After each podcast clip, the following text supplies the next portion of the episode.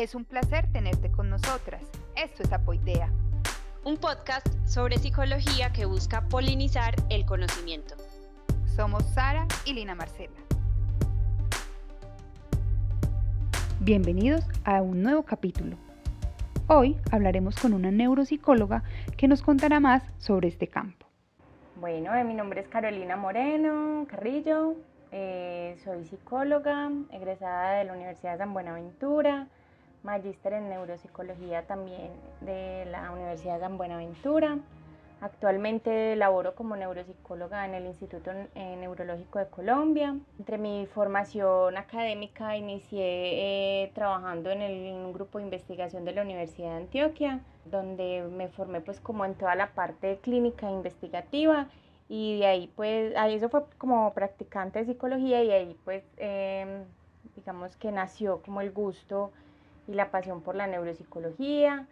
Eh, al graduarme poco tiempo después inicié la maestría y eso permitió pues que fortaleciera como muchos de los conocimientos que ya había adquirido en el grupo neurociencias. ¿Qué fue lo que, lo que hizo que te enamoraras de la, de la neuropsicología? ¿Qué fue eso que dijiste, este es mi campo? Bueno, desde que inicié el pregrado en psicología siempre tuve pues como gusto por todas las áreas biológicas, y de neuro. Eh, incluso pues inicié en un semillero de la Universidad de Antioquia también, que se llama Sinapsis, eh, y ahí inicié pues como, como en ese, ese primer acercamiento a la neuropsicología, y ahí pues confirmé que eso era lo que me gustaba. Eh, digamos que siempre estuvo esa inclinación y ese gusto.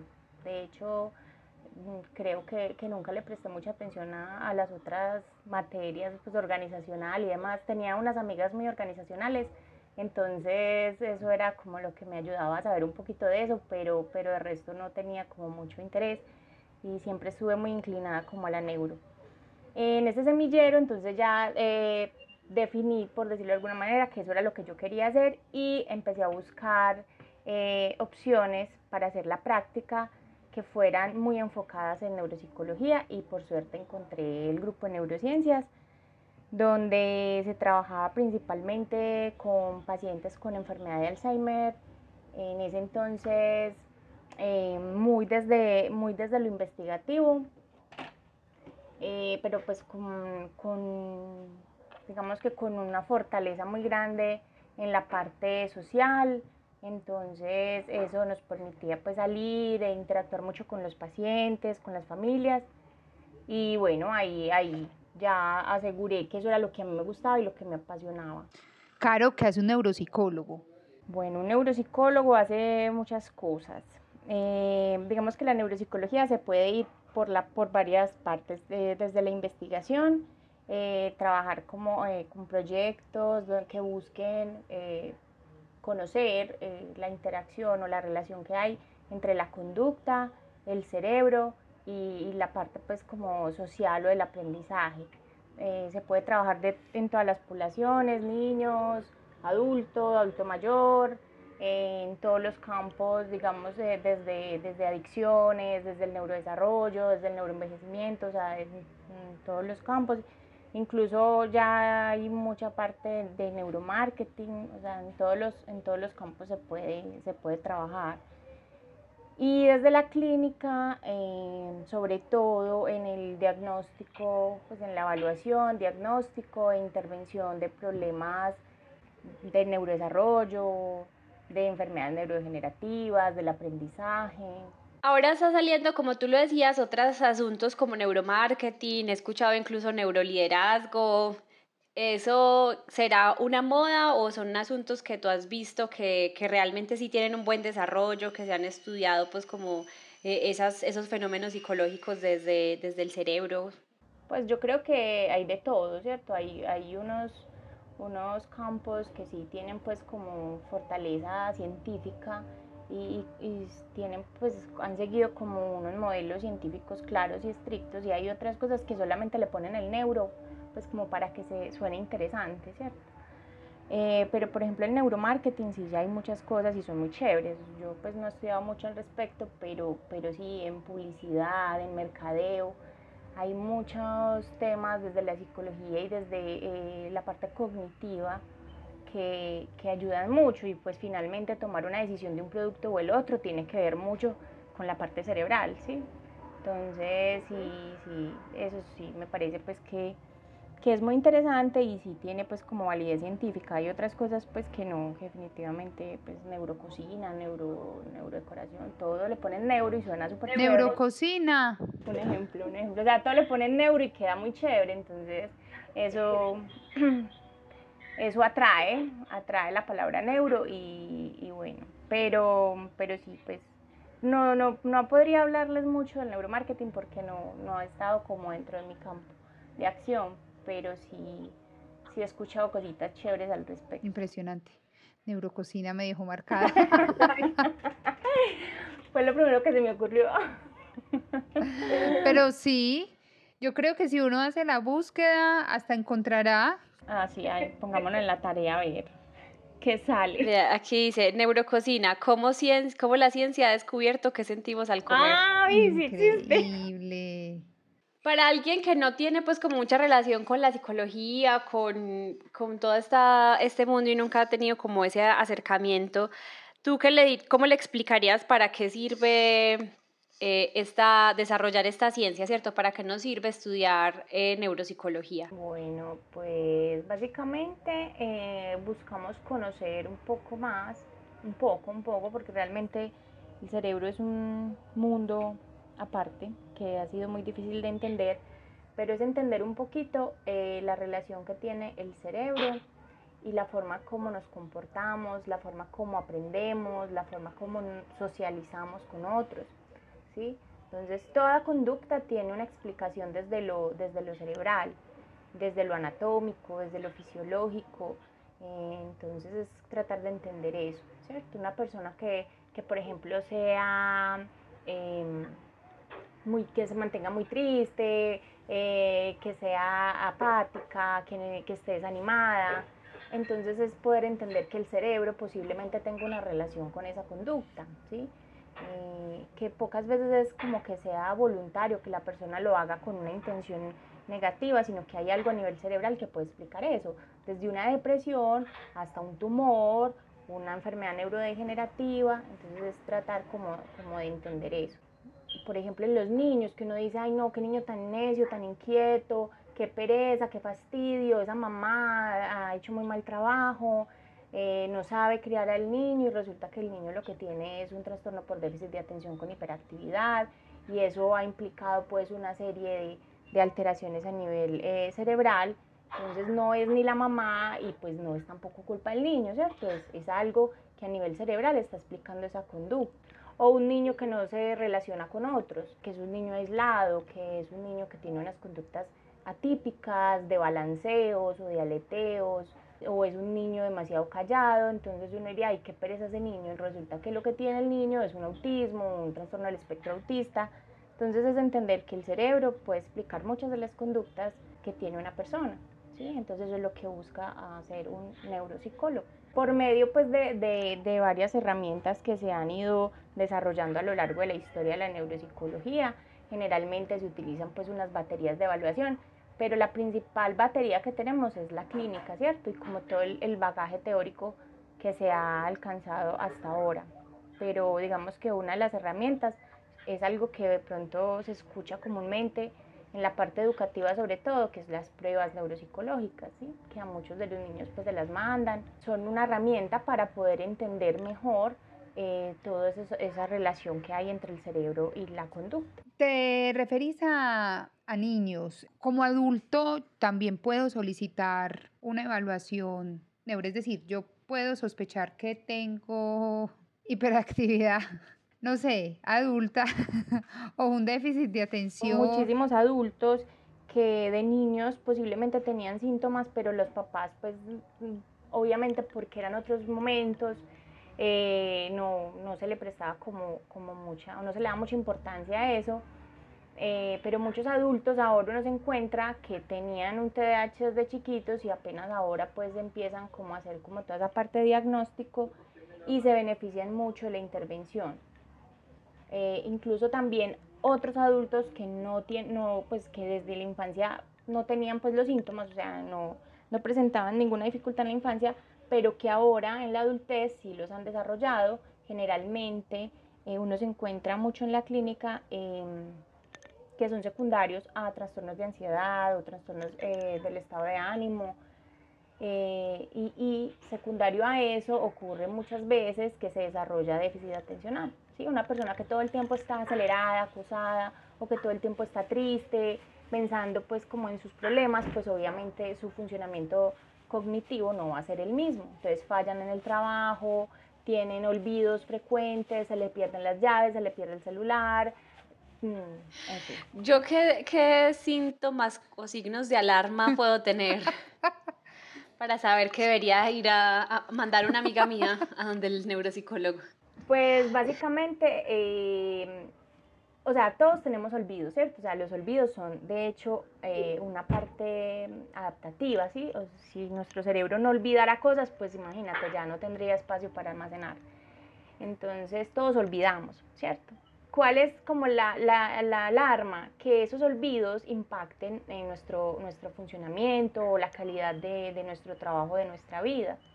¿sí? No es lo mismo que a mí se me quede, pues que yo qué sé, se me quedó las llaves, se me quedaron las llaves, a, no, dejé el fuego prendido dejé la llave del gas abierta, o sea, ya son cosas un poquito más graves.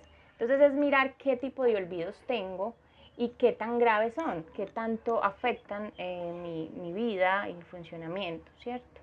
Eh, básicamente eso y ya pues mm, también mirar como la frecuencia y bueno, o sea, realmente todos nos deberíamos hacer una evaluación neuropsicológica pues por lo menos una vez en la vida.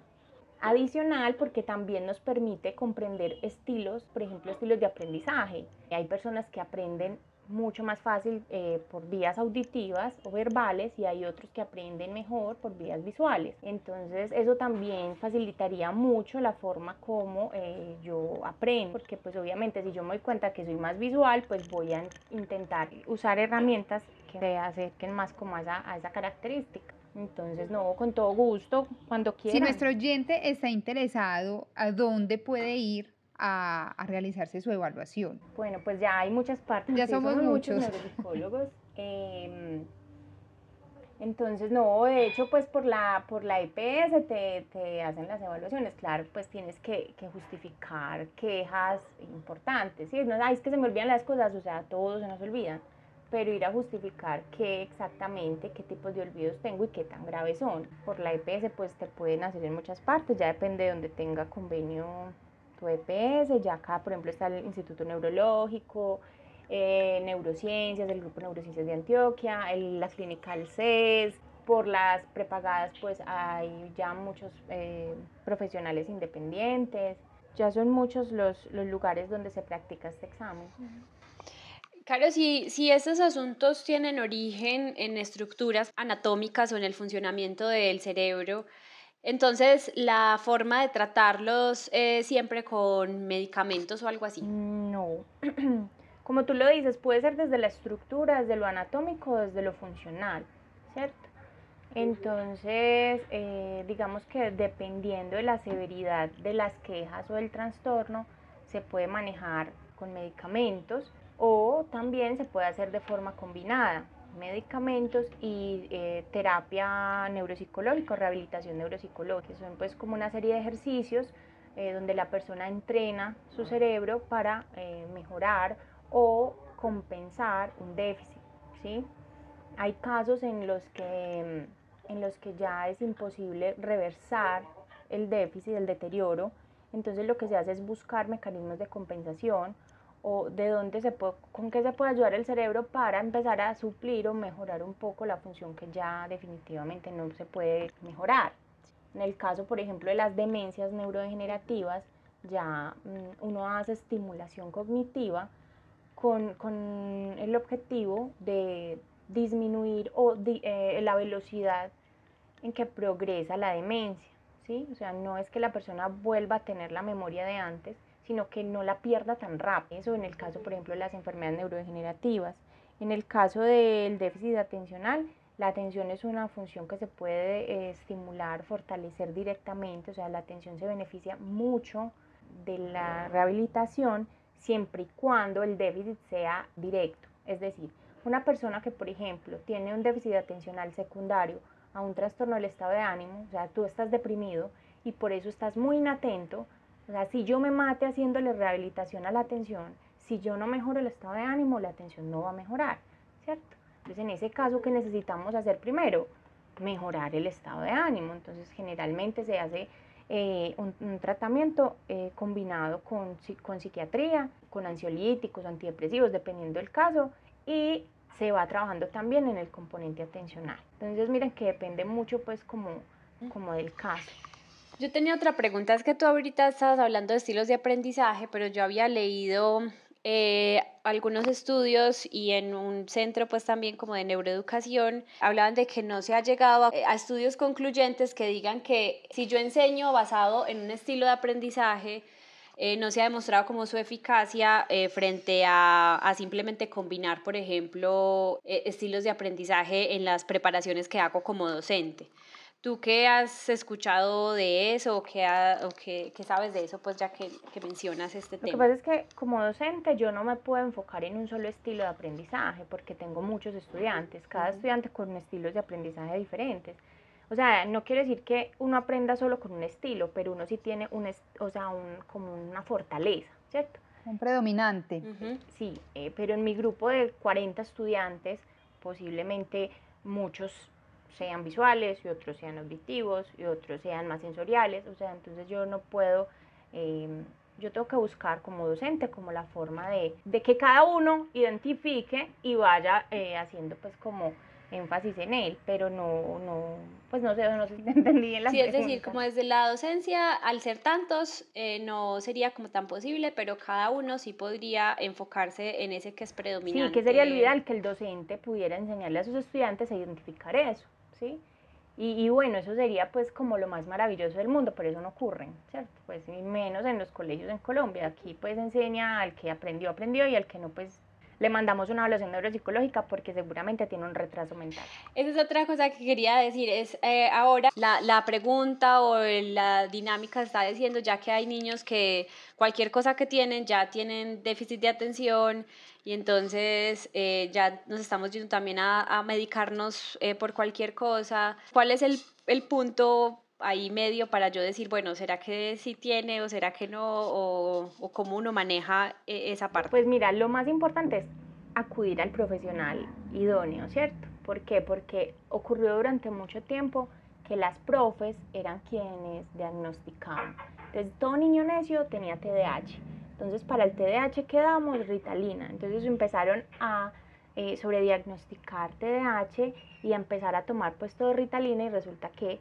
no todo niño necio tiene TDAH y no a todo TDAH le sirve la Ritalina, ¿cierto?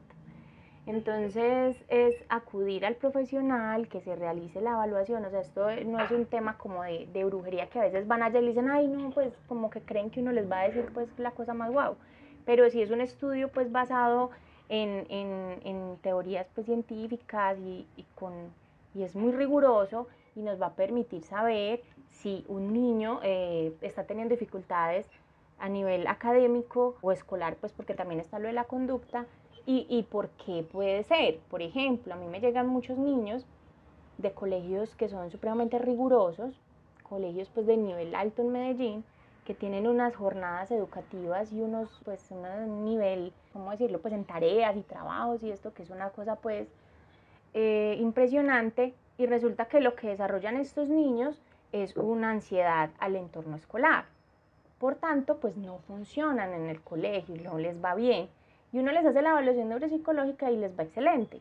De hecho, con una capacidad intelectual alta, pues una cosa súper guau. Uno dice, ¿Dónde está el tema? El problema está en que los niños desarrollan ansiedad social y por eso les va mal a nivel escolar. Entonces, ¿quién se da cuenta de eso? El neuropsicólogo que se toma pues como el trabajo de empezar a mirar qué tiene el niño y por qué lo tiene. Entonces, en ese caso, yo a este niño no lo puedo medicar con Ritalina, porque el niño realmente no tiene como tal un déficit atencional, tiene una ansiedad que genera estas otras dificultades a nivel escolar.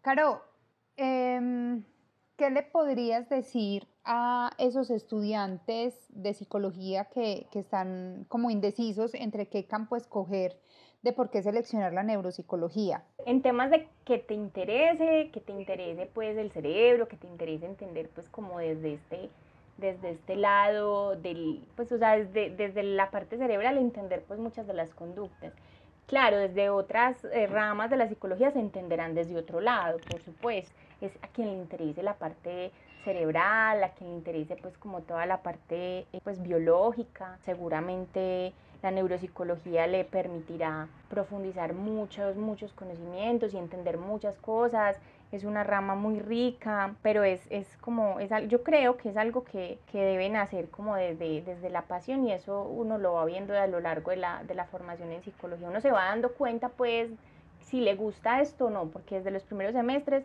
uno empieza a ver como la parte biológica y, y, desde ahí, si te gusta desde ahí, pues la neuropsicología seguramente será una muy buena opción. Eso pues como desde, desde lo romántico y lo, y lo interesante. Desde lo laboral es difícil, es muy difícil. Eh, cada vez salen más neuropsicólogos y cada vez es más difícil que el sistema de salud reconozca la evaluación neuropsicológica con el valor que tiene. Es decir, ya la EPS te hace la evaluación neuropsicológica, pero digamos que el valor que se le da ahora es muy poco, entonces eso hace que, o eso ha hecho que, que la neuropsicología pierda mucho, mucho valor, pues ya, ya no tenemos muchos de los beneficios que pudimos tener eh, hace, unos, hace unos años, pues incluso a mí me tocaron los beneficios, pero ahora ya hay demasiados neuropsicólogos y todos trabajando por, por lo que te, te, ven, entonces eso ha hecho complicado el asunto. Entonces desde, lo, desde la pasión, desde lo romántico, es maravilloso, es delicioso, es, algo muy rico, pero la realidad es que nos ha tocado bajarnos un poquito de la nube porque pues si una EPS ya solo te paga 100 mil pesos por una evaluación neuropsicológica, pues esa parte romántica y maravillosa donde tú podías sentarte a aplicar pruebas, escuchar al paciente con calma, con tranquilidad, a intentar eh, entender desde todas las áreas que puede estar pasando con ese paciente, ya pues no se puede hacer. Entonces antes era muy rico, ya ahora por 100 mil pesos mucho te, le podrás dedicar una hora a ese paciente. Entonces, entender y hacer bien neuropsicología en este momento es difícil. Ahora, desde lo particular, desde las eh, prepagadas, es maravilloso. Y eso sí, yo me lo disfruto porque yo trabajo domiciliario, entonces yo voy para la casa del paciente, me tomo el tiempo de escuchar, escuchar a la familia, de eh, en esas pruebas que se aplican, intentar ver desde la clínica eh, y entender qué puede estar pasando, pero eh, ya pues como en, en, el campo real de, de qué es lo de la IPS, que es lo que realmente más se mueve, es mucho más difícil. Caro, muchísimas gracias por tu tiempo, por compartirnos toda tu experiencia en este espacio. No, con mucho gusto, muchas gracias a ustedes por la invitación. Nunca me han hecho una invitación de este tipo, tan maravillosa. La neuropsicología es, es, un tema apasionante, es maravilloso, todas las neurociencias en, en, general, o sea, el cerebro como tal es, es un enigma, eso pues nadie lo ha podido entender del todo, pero intentar entenderlo es muy chévere. Y eh, digamos que eh, entender que todo puede tener una explicación también hace que pueda ser eh, más empático en cuanto a tu relación con las otras personas, o sea, entender que si esta persona se comporta de esta manera, pues puede haber algo más que explique eh, esa conducta y no solamente pues como lo que normalmente uno piensa, ay no, tan fastidioso, ay no, pues hay que pensar más allá de eso, qué puede estar pasando en ese cerebro eh, que haga que esa persona se comporte de esa manera. Ha sido un gusto poder compartir este espacio contigo. Esperamos nos sigas escuchando. Síguenos en nuestras redes sociales. En Instagram nos puedes encontrar como arroba apoidea.podcast y en Facebook como apoidea podcast. Esto es Apoidea. Un podcast sobre psicología que busca polinizar el conocimiento. Somos Sara y Lina Marcela.